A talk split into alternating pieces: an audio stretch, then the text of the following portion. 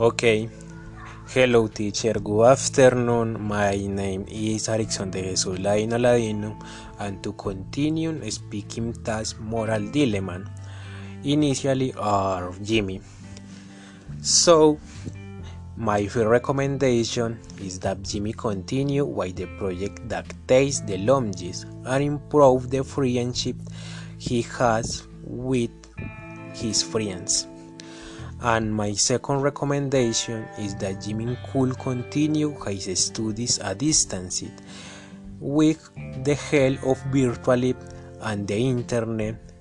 Uh, we know how having to book his physical studies. I were Jimmy, I will make the decision to continue my musical project. While this I could live pleasing moments, I I could visit different countries down time that I like. Now, uh, my recommendation for Fiona is that you should clarify her feelings and not play with the other person. And my second recommendation is that she follow the advice of her friend. If I were Fiona, I would not break Sam here. She will tell to Harry and explain the situation to him to avoid trouble.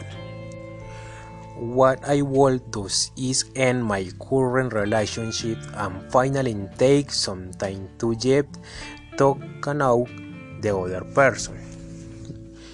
Now, according to part 2, uh, for Jimmy, I agreed Jimmy because to the decision I made his led him to know a part of the world, in the case Japan, in the bags of doing something that he likes and that he can continue to do and Jimmy can be better every day.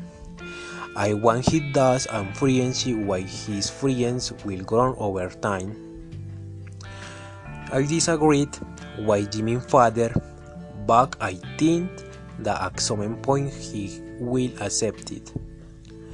And my humble opinion uh, for Fiona, I think Fiona did the right thing. She could not cheat on Sam as she wanted to be with Harry. I agree with Fiona's friends and Sam. These are anger.